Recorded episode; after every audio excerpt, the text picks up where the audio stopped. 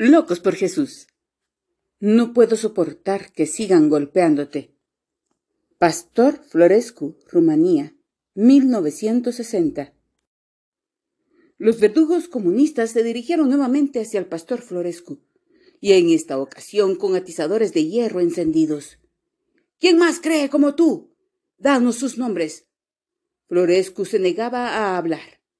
Ya lo habían cortado con cuchillos una y otra vez y lo habían golpeado severamente. Como rehusó cooperar, lo regresaron a su celda. Metieron ratas hambrientas en su celda a través de una gran tubería. El pastor no podía dormir ni un instante, al tener que defenderse en todo momento. Si descansaba por tan solo un instante, las ratas lo atacarían. Lo obligaron a permanecer en pie día y noche durante dos semanas. Los comunistas le pedían constantemente que traicionara a sus hermanos en la fe, pero él resistía con firmeza.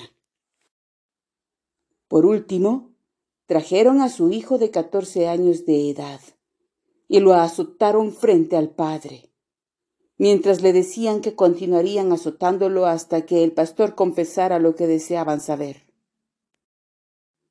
El pobre hombre casi se vuelve loco Aguantó el abuso de su hijo lo más que pudo, pero cuando ya no podía soportarlo más, le dijo a su hijo Alexander Tengo que decirles lo que desean. No puedo soportar que sigan golpeándote.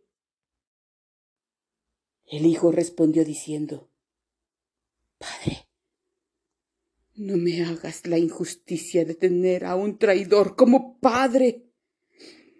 Resiste.